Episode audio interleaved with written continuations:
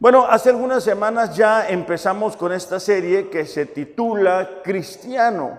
Y está en signo de interrogación porque nos damos cuenta con frecuencia de que muchas personas creen que son cristianos porque han acudido a una iglesia durante algún tiempo, porque sus padres eh, fueron eh, cristianos, porque en algún momento de su vida se bautizaron, pero nos hemos dado cuenta, o se saben algunas alabanzas, algunos versículos, ¿verdad? Pero el propósito de esta serie es que nosotros podamos darnos cuenta cuáles son las características y requisitos para podernos llamar cristianos.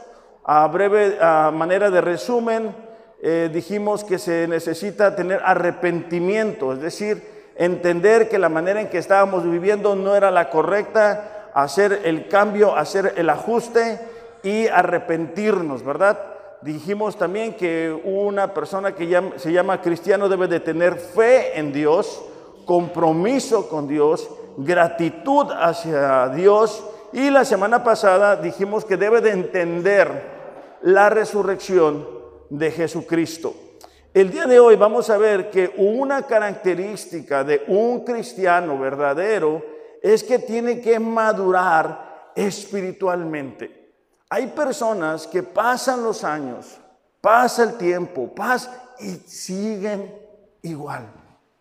O sea, siguen con las mismas actitudes, siguen con la misma falta de compromiso, siguen eh, como, como atascados, ¿verdad? Su matrimonio no funciona, su orden de prioridades no funciona y muchas cosas se salen de orden porque no logran madurar espiritualmente.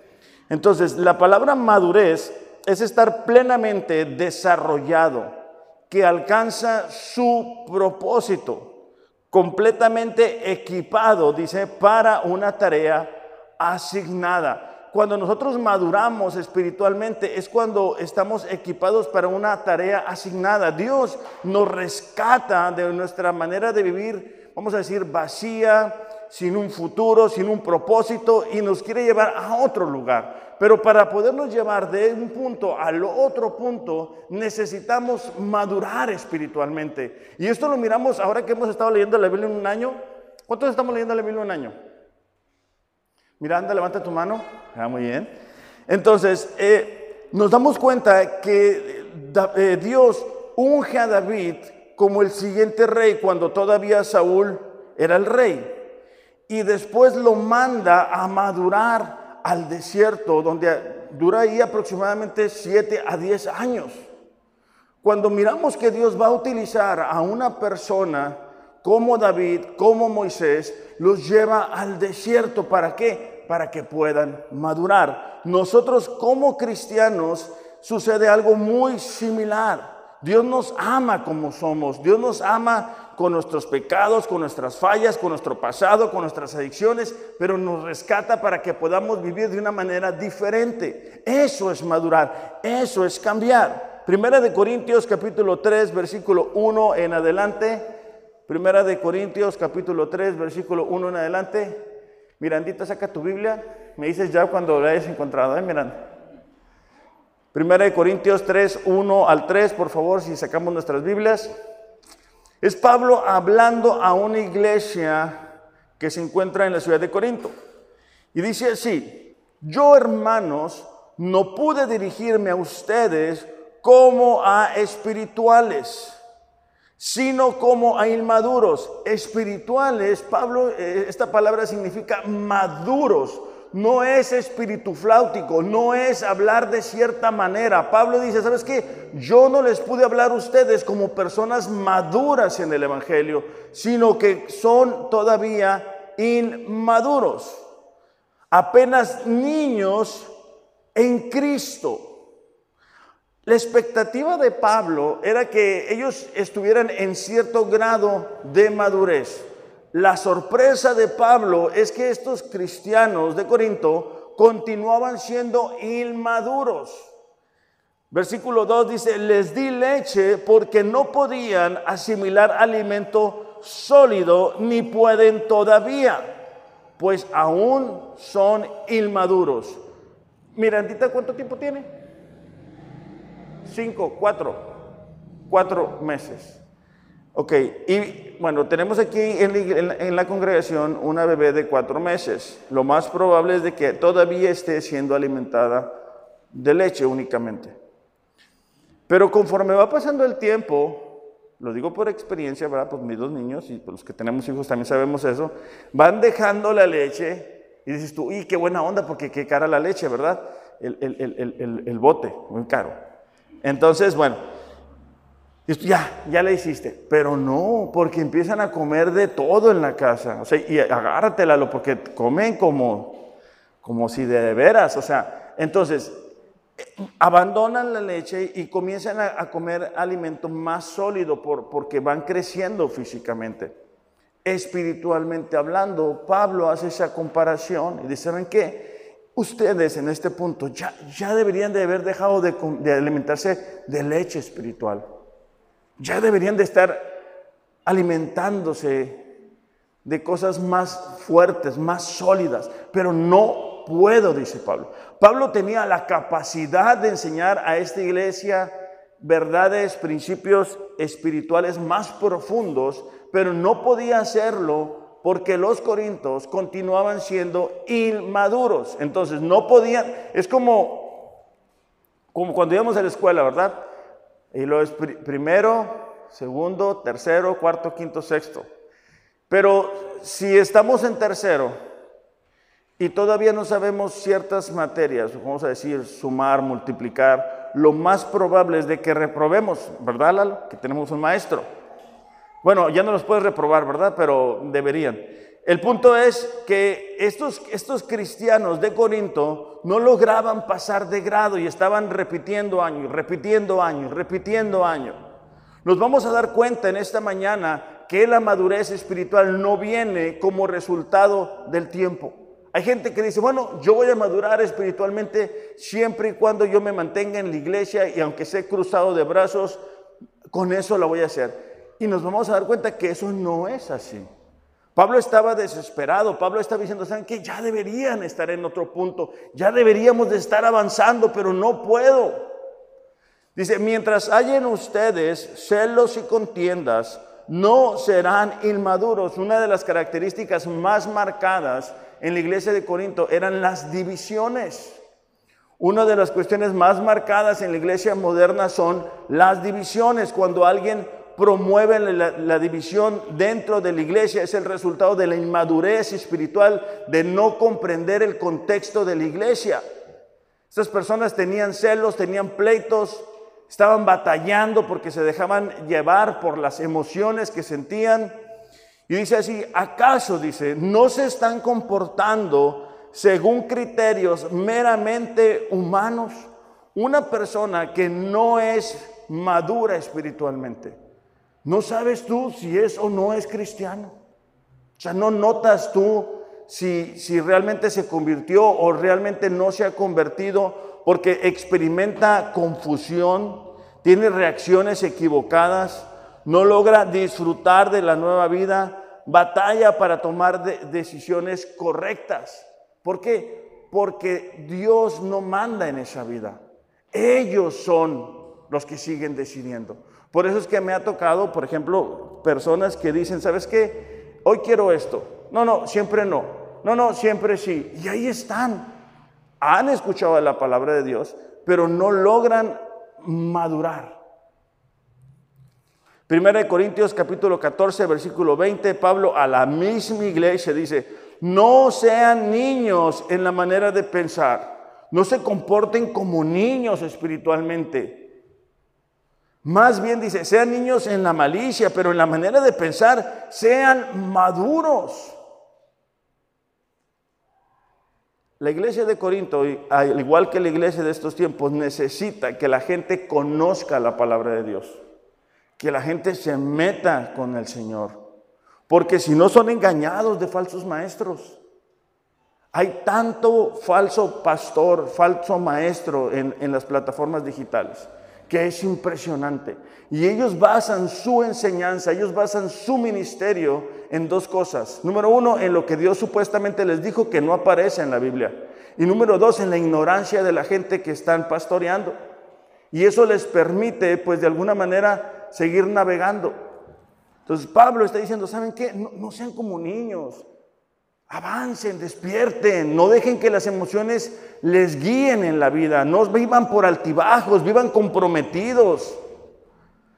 La madurez debemos de buscarla de manera intencional, no viene como por obra de la casualidad, no viene como resultado de simplemente cruzarnos de brazos y esperar. Es algo que tú y yo necesitamos hacer todos los días, leer la Biblia, orar, buscar al Señor, venir los martes al grupo de mujeres, al martes al grupo de hombres, a la oración, aprender más de la palabra de Dios. Porque es entonces que podemos pasar de lo básico a lo más profundo. De otra manera, siempre vamos a estar platicando acerca de lo mismo. Y hay mucho más en la palabra de Dios, pero no podemos entrar. ¿Por qué? Porque no logramos madurar espiritualmente. En el libro de Hebreos capítulo 5, el escritor ha estado hablando de, Cristo, de su deidad, de su soberanía, de la obra redentora que había realizado. Y en, estos versículos, en el versículo 11 al 14, hace una pausa en cuanto a eso y dice así, ya lo tenemos Hebreos capítulo 5, versículo 11 en adelante. Dice así, sobre este tema tenemos mucho que decir. Hay mucho que decir, dice, aunque es difícil explicarlo. ¿Por qué es difícil explicarlo? Porque a ustedes lo que les entra por un oído les sale por el otro. Esto era el resultado de no prestar atención. O sea, el escritor los estaba regañando. ¿Por qué? Porque no prestaban atención. Es como cuando tú le estás diciendo algo a tu hijo o a tu hija y parece que te están prestando atención, parece que sí te van a hacer caso, pero realmente no te hacen caso. Entonces el escritor de Hebreos dice, ¿saben qué? Hay tantas cosas que yo quisiera decirles, pero a ustedes lo que les digo les entra por acá, les sale por acá y no hay aplicación. Y nos vamos a dar cuenta que alguien que se caracteriza por la inmadurez no es por falta de conocimiento, no es por falta de escuchar prédicas, es por falta de compromiso de decir, ah, ¿sabes qué? Esto necesito aplicarlo, esto es para mí.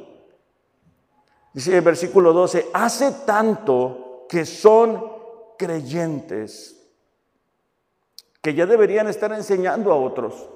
Otra vez el escritor de Hebreos está sorprendido porque saben que ya tienen tanto tiempo de ser cristianos, que en este punto es para que ustedes fueran maestros. En este punto, dice, es para que ustedes ya estuvieran discipulando a alguien. En este punto es para que ustedes ya le hubieran hablado a alguien en el trabajo, en la familia, en el vecino, y les estuvieran mostrando de qué se trata la palabra de Dios. Pero no es así. ¿Por qué no es así? Porque lo que entra por un oído le sale por el otro. En cambio, dice, necesitan que alguien vuelva a enseñarles las cosas básicas de la palabra de Dios. O sea, estos hebreos necesitaban todo el tiempo que estuvieran enseñándoles lo básico. No lograban despegar, no lograban tener madurez espiritual.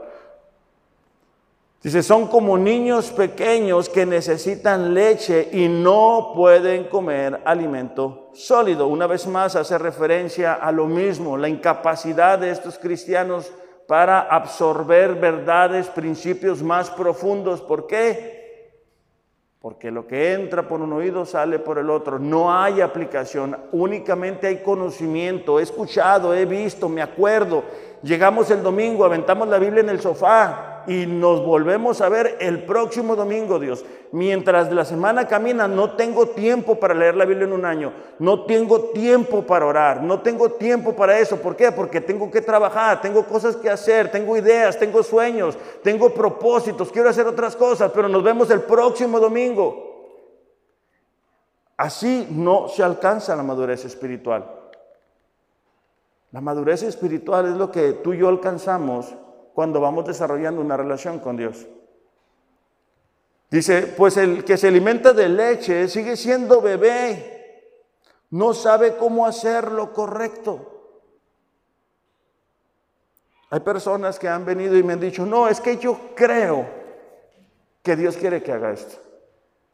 Yo creo que Dios está permitiendo esta situación por aquello. Y el yo creo o el yo pienso no tienen valor cuando lo comparamos con la palabra de Dios. Pero el no conocerla, el no ser alimentados por ella, evita que podamos tomar buenas decisiones. El alimento sólido, versículo 14, es solo para los adultos. Está hablando de la gente madura espiritualmente. Los cuales, dice, por la práctica tienen los sentidos ejercitados para discernir el bien y el mal. La gente madura tiene la práctica suficiente de tomar un principio bíblico, aplicarlo a su vida, experimentar un resultado y decir, ok, viene bendición. Entonces viene otra situación, buscamos qué dice la palabra, lo aplicamos y después que viene bendición. Entonces el escritor de Hebreos dice, ¿sabes qué? Las verdades profundas, la gente que alcanza madurez es la que toma los principios de Dios, los pone en práctica y como consecuencia experimentan bendición y poco a poco van avanzando, poco a poco van pasando de inmadurez a madurez espiritual. Al venir a Cristo todos somos inmaduros, nadie sabe cómo vivir la vida cristiana. El Espíritu Santo está obrando en nosotros. Pero otra vez, si no practicamos lo que la palabra de Dios dice, si ni siquiera conocemos lo que Dios dice, difícilmente vamos a pasar de inmadurez a madurez espiritual. Entonces, no hay nada malo con comenzar nuestra vida cristiana siendo inmaduros. El problema es de que pasen dos, tres, cuatro, cinco, seis años y estemos iguales. Eso no es correcto, eso no es normal en la vida de un cristiano. Eso no debería de pasar. Cada vez que enfrentamos una situación, nuestra actitud debe de ser diferente. Cada vez que volteamos nuestros ojos atrás y decimos, ¿sabes qué? Hace un año yo era así. Hace dos años yo era así. Hace cinco años yo estaba así. No puede ser que no hemos cambiado nada. No es compatible. Los, los, discípulos de Jesús estuvieron tres años con Jesús y revolucionaron sus tiempos. Y hay personas que tenemos más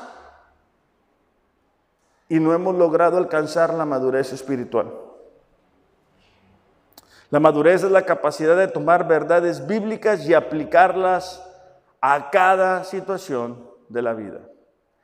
Bueno, en esta mañana, en los minutos que me restan, vamos a contestar tres preguntas que considero que son muy importantes en cuanto a la madurez.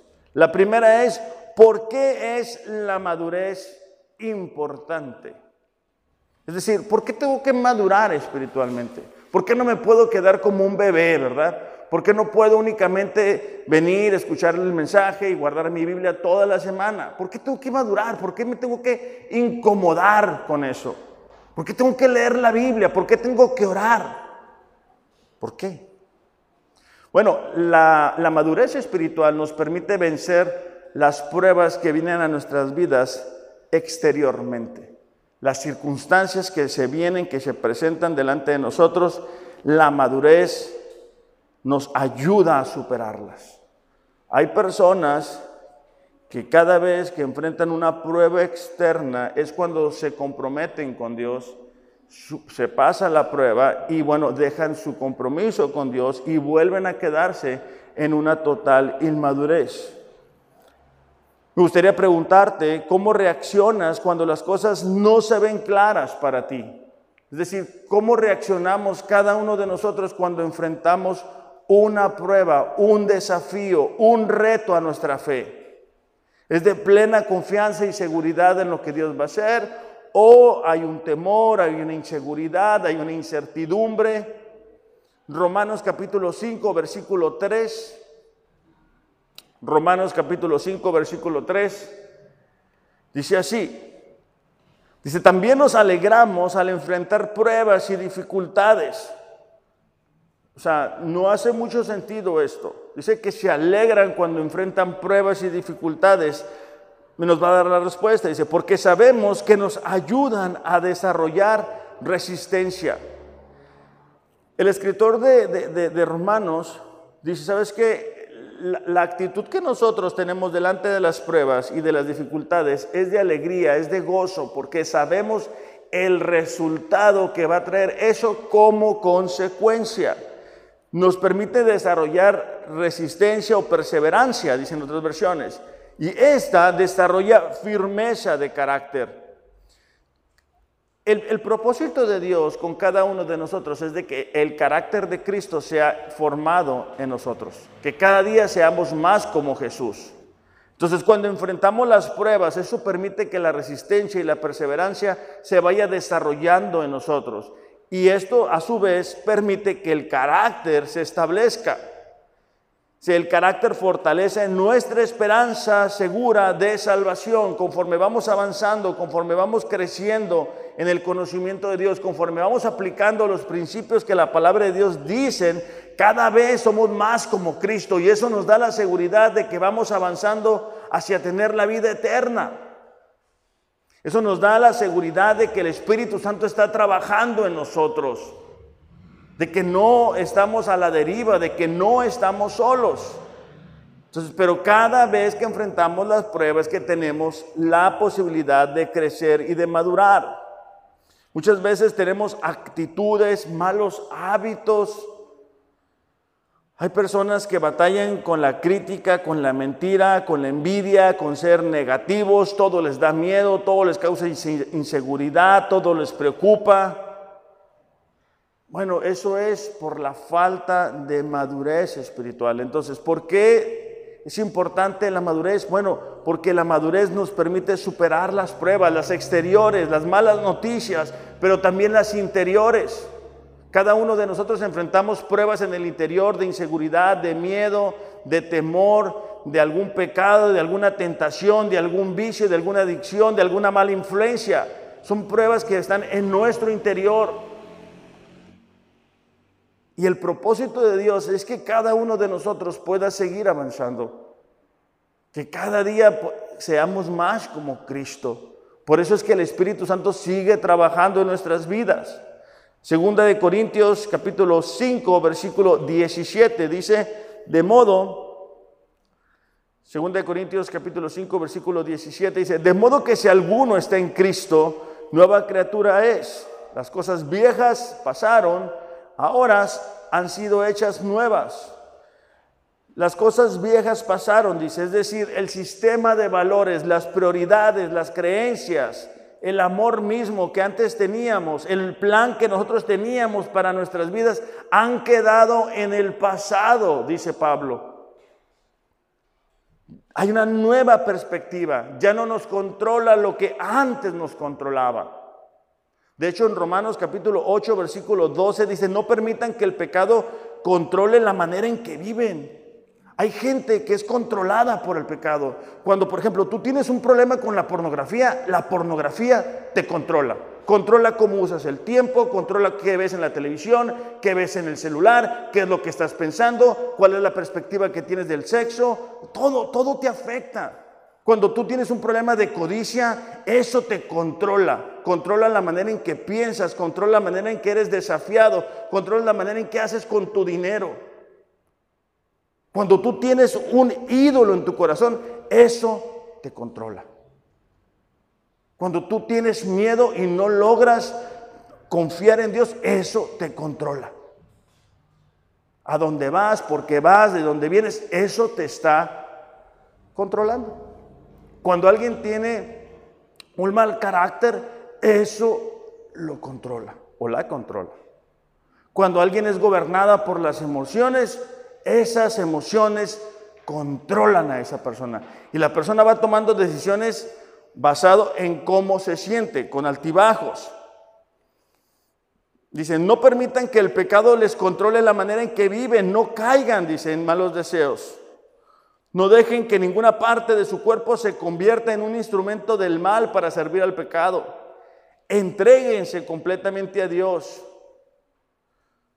Entonces nos habla de esa entrega. Entonces volviendo a 2 Corintios capítulo 5 versículo 17 dice que las cosas son hechas nuevas. Esta, esta frase en el idioma original nos habla de algo que es continuo y que se lleva a la práctica.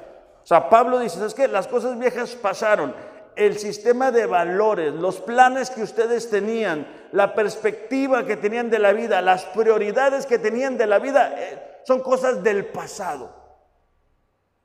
Ahora son hechas nuevas. Y no es algo que sucedió únicamente en el pasado, sino que continuamente Dios nos está cambiando. Y eso es algo que se lleva a la práctica. Todos los días Dios nos cambia. Todos los días Dios nos quiere ir llevando a semejanza de su Hijo Jesús. Entonces, por eso es que es importante la madurez, porque nos permite superar las pruebas, los desafíos en el exterior, pero también en el interior. La segunda pregunta que deseo contestar en esta mañana es cómo luce la madurez. Santiago capítulo 2, versículo 14. O sea, ¿cómo, ¿cómo se ve la madurez? Porque a lo mejor yo puedo decir, yo soy muy maduro. Soy la persona más madura. A mí me ha tocado platicar con personas que dicen tener 20 años o más en el Evangelio y yo no veo algo de madurez en ellos, ni en sus decisiones, ni en la perspectiva que tienen de la iglesia. Entonces vamos a ver cómo luce la madurez. Santiago capítulo 2, versículo 14 en adelante dice así. Vamos a ir despacio porque hay mucho que hablar en este tema. Dice, ¿de qué sirve, hermanos míos, si alguien dice, subrayen esa frase, si alguien dice que tiene fe? O sea, ¿qué valor tiene si una persona llegue y nos dice, yo tengo fe, pero no tiene obras? Es decir, no tiene acciones que respaldan su fe. Vuelvo al ejemplo, me ha tocado platicar con personas que dicen, yo tengo 10 años de cristiano, yo tengo 15 años de cristiano, y no ves algo de Dios en su carácter.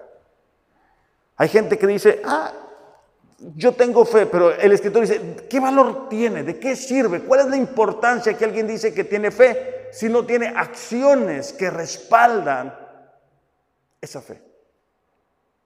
Dice, ¿acaso, dice, puede esa fe salvarlo? O sea, está diciendo, ¿acaso esa fe es genuina, es verdadera? Las mujeres están llevando ese material de adornadas y, uno de los puntos que vieron y que a mí me llamó mucho la atención es que dice que deben de ser reverentes y no relevantes. Estamos viendo tiempos en los cuales la iglesia quiere ser relevante. Todos quieren ser relevantes, todos son influencers, todos quieren jalar la atención hacia su persona, pero nadie quiere ser reverente. Aquí dice, ¿sabes qué? ¿De qué sirve que la gente diga que tiene fe? Si no hay acciones que hablen de una reverencia a Dios, si no podemos mostrar con nuestra manera de vivir de que somos cristianos. Versículo 15 dice, si un cristiano, perdón, si un hermano o una hermana va a dar un ejemplo aquí de qué poco valor tiene que alguien diga que tiene fe, pero que no tiene acciones, ¿ok? Fíjate, ahí te va. Si un hermano o una hermana no tienen ropa y carecen del sustento diario, vamos a dar un ejemplo. Saúl y Natalie no tienen ropa, ¿ok? y carecen para su sustento diario. ¿Ok? No tienen ropa y no tienen que comer. Y uno de ustedes les dice, voy a poner el ejemplo de Carlos, dice, vayan en paz y caliéntense y saciense, pero no les dan lo necesario para su cuerpo. Pregunta, ¿de qué sirve? Saúl y Natalie no tienen alimento, no tienen eh, ropa. Carlos les dice, vayan en paz, caliéntese, eso es todo. Pero no le dan lo necesario. Pregunto, ¿de qué sirve eso? Saúl y Natalie siguen teniendo frío y siguen teniendo hambre. ¿Estamos de acuerdo? No ha habido un resultado. ¿Estamos todos de acuerdo? ¿O ya se sienten alimentados? No, ¿verdad? Con las palabras de Carlos, no. Muy bien. ¿Ya ves, Carlos? Tus palabras no.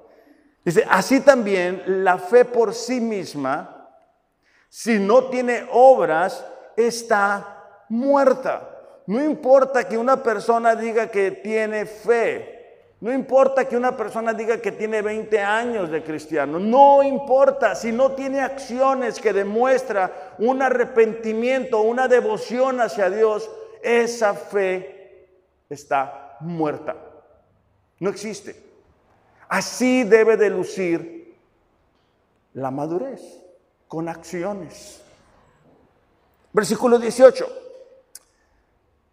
Pero alguien dirá, bueno, tú tienes fe y yo tengo obras. Muéstrame tu fe sin obras. Ok. El escritor de aquí de Santiago dice, ¿sabes qué? Ok, a lo mejor alguien dice que tiene fe en Dios. Yo digo que esa fe es muerta, pero a lo mejor esa persona dice, bueno, tú, tú tienes obras, yo tengo fe, pero él dice, bueno, entonces, ¿cómo me puedes tú mostrar tu fe si no tienes acciones? Él dice, yo te voy a mostrar mi fe por mis obras. Jesús dijo, ¿verdad? Por sus frutos los van a conocer, los pueden identificar. Versículo 19, ¿tú crees, dice, que Dios es uno? Haces bien. También los demonios creen y tiemblan. Es decir, que alguien afirme que Dios existe, que Dios es real, no le convierte en, un cristiano. ¿Por qué? Porque dice que hasta los demonios saben que Dios existe y que es uno, pero eso no les hace ser cristianos. Los demonios conocen la palabra de Dios, pero la odian, la aborrecen. Versículo 20. ¿Estás dispuesto a admitir, oh hombre vano, que la fe sin obras es estéril? Y da un ejemplo. No fue justificado por las obras Abraham, nuestro padre, cuando ofreció a su hijo Isaac sobre el altar. ya ves que la fe actuaba juntamente con las obras. Santiago está diciendo, ¿sabes qué? Date cuenta. El ejemplo de Abraham, él fue justificado cuando expresó con acciones su fe. La fe y las obras o las acciones deben de trabajar juntas. Una persona no puede decir, no, no, es que es entre Dios y yo. Dios y yo, somos uno. No. O sea, no es lo normal. No es lo bíblico. No es lo que se puede sustentar con la palabra de Dios. Entonces dice, ya ve, dice, la fe actúa juntamente con las obras. Y como resultado de las obras, la fe fue perfeccionada. Entonces, nos damos cuenta de que la madurez luce por nuestras acciones, no tanto por nuestras palabras. Porque hay gente que puede ser muy buena para hablar, pero que sus acciones no expresan esa fe que dicen tener. Y da el ejemplo. Los demonios creen que también Dios existe, pero eso no los convierte en cristianos. Date cuenta que en el caso de Abraham, la fe y las obras actúan juntamente. ¿Por qué? Porque la fe se tiene que ver por nuestras acciones. Efesios capítulo 4, versículo 22. Efesios capítulo 4, versículo 22 dice así.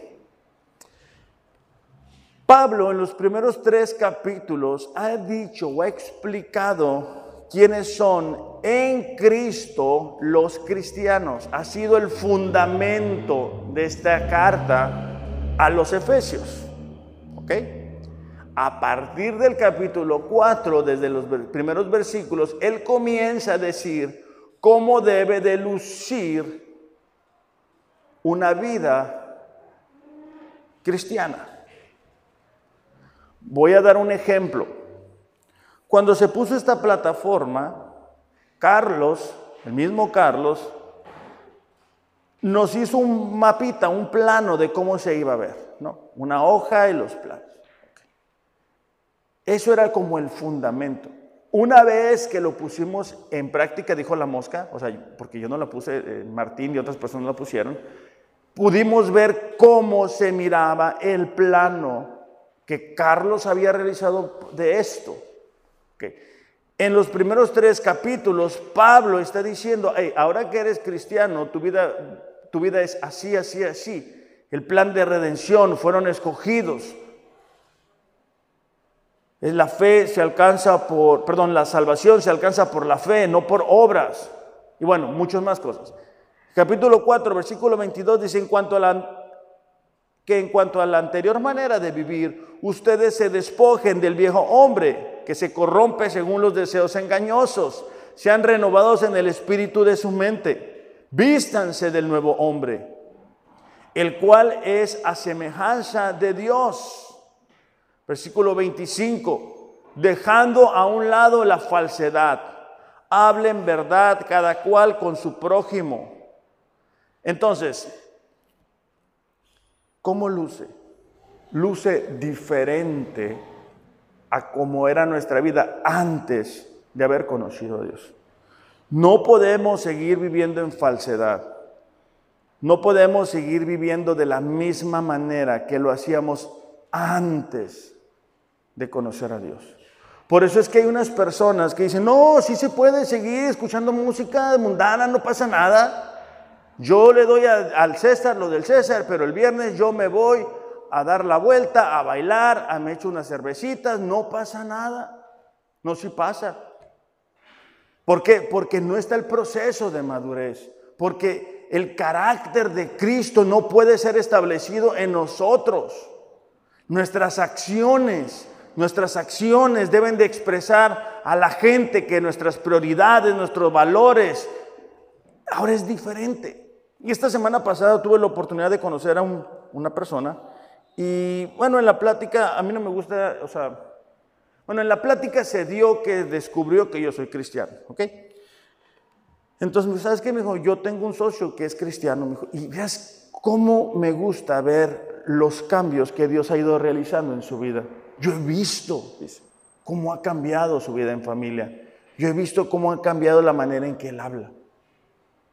Entonces, eso debe de suceder en la vida de cada cristiano. Un cambio, acciones que demuestran que nuestra manera de pensar es diferente. ¿Cómo era nuestra vida antes de Dios? ¿Cuáles son los cambios que Dios ha realizado en nosotros? ¿Cuáles son esos cambios que no hemos permitido que Dios realice en nosotros? ¿Cuáles son esos cambios a los cuales nos resistimos? Son preguntas en las cuales cada uno de nosotros necesita reflexionar en esta mañana. Porque la madurez la podemos mostrar con nuestras acciones, no únicamente con nuestras palabras, no únicamente con nuestras redes sociales, ¿verdad? La madurez no se demuestra únicamente con las publicaciones que hacemos. Pablo, escribiendo a los Gálatas, dice en versículo 19, capítulo 4, por ustedes, dice, sufro dolores de parto hasta que Cristo sea formado en ustedes. He tenido la oportunidad de estar en, el parto de mis dos niños. Y bueno, aunque ahora es a la, ¿cómo se dice? ¿Cómo? Que, que no es natural. Cesárea. Cesárea de todas maneras, pues, o sea, bueno, en mi caso, este, Mariel pues me agarraba la mano y así, que aquí estoy y toda esa onda, ¿no? Es difícil. Bueno, Pablo dice, ¿sabes qué? Yo sufro dolores por los Gálatas. ¿Por qué? Porque son inmaduros. Yo sufro porque quiero que el carácter de Cristo se establezca en sus vidas.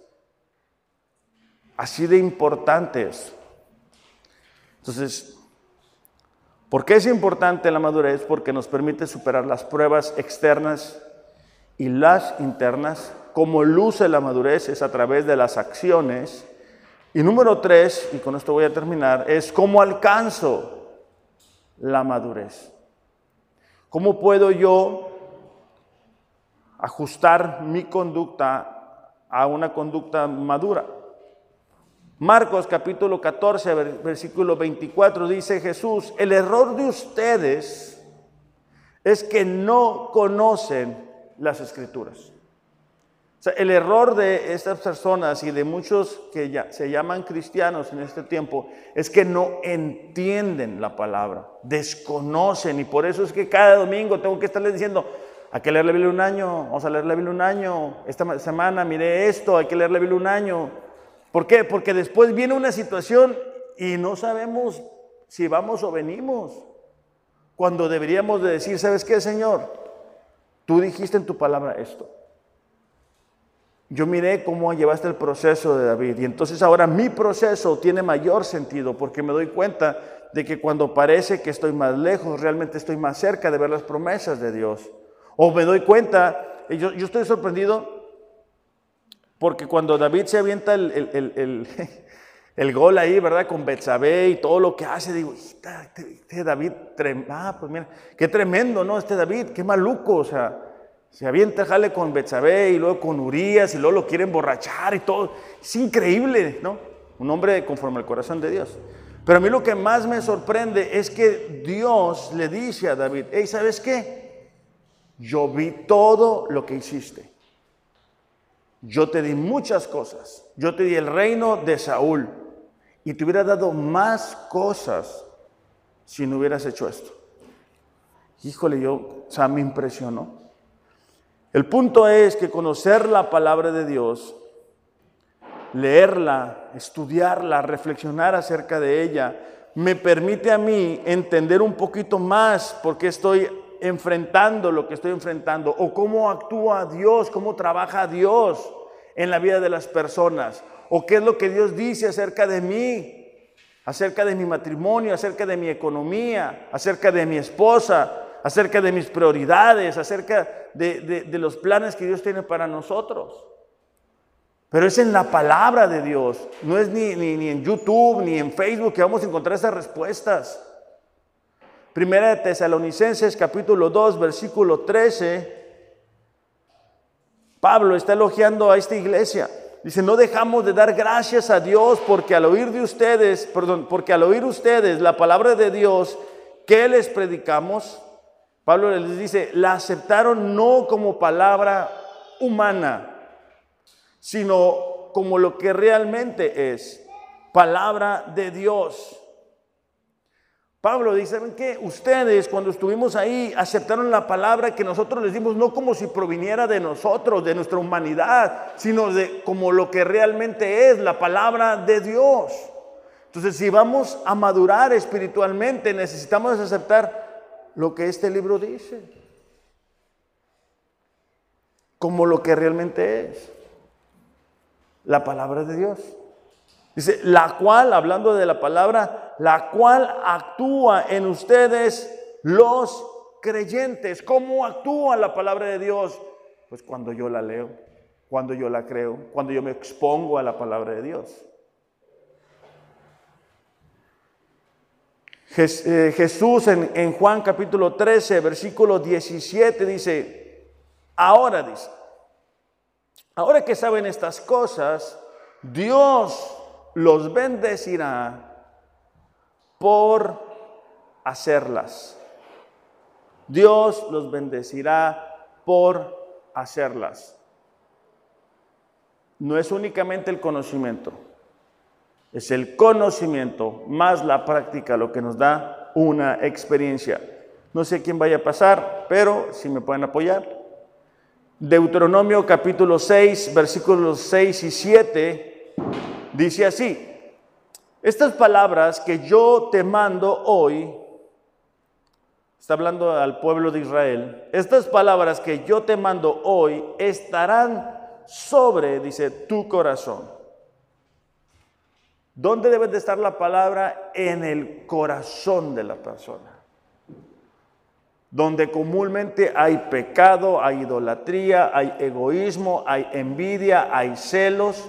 dice Dios, mi palabra debe de estar en tu corazón. Dice, las enseñarás diligentemente a tus hijos. Hablarás de ellas cuando te sientes en tu casa, cuando andes por el camino, cuando te acuestes, cuando te levantes. Básicamente, Dios está diciendo, ¿sabes qué? Mi palabra es lo más importante, debe estar en tu corazón. De, debe de ser el centro de tus conversaciones. ¿Donde qué? ¿Sabes qué? Este, llegas con tu esposa, llega a tu casa y te dice, no, fíjate que en el trabajo está pasando esto. Y uno aterriza la conversación en lo que la palabra de Dios dice. Alguien llega a un problema, con un problema en nuestras vidas, nos lo platica, uno agarra esa situación y lo lleva a lo que la palabra de Dios dice. Entonces, nosotros como creyentes que estamos buscando la madurez, alcanzamos la madurez a través de la palabra de Dios. Vamos a cerrar nuestros ojos y vamos a pedirle a Dios que nos ayude a poder ser cristianos maduros. Padre, te damos gracias en esta mañana porque nos desafías, nos confrontas y esta mañana no ha sido diferente. Cada uno de nosotros, Señor, tiene el deseo de poder superar las pruebas que enfrentamos diariamente. Cada uno de nosotros, Señor, queremos expresar madurez espiritual. Cada uno de nosotros desea, Señor, desarrollar esa madurez. Te pedimos que tú nos ayudes, Señor. Que tu Espíritu Santo nos hable cada día que tu Espíritu Santo nos incomode, Señor, cuando muchas veces desperdiciamos el tiempo viendo televisión o viendo el celular, Señor. Padre, ayúdanos a entender que conforme desarrollamos una relación contigo, vamos madurando espiritualmente. Te damos gracias, Señor, por eso. En el nombre de Jesús. Amén. Iglesia, necesitamos comenzar a madurar el día de hoy. No nos esperemos al lunes, no nos esperemos al día primero, comencemos el día de hoy. Que tengan un excelente, excelente domingo. Los amo, pero Dios les ama más. Gracias.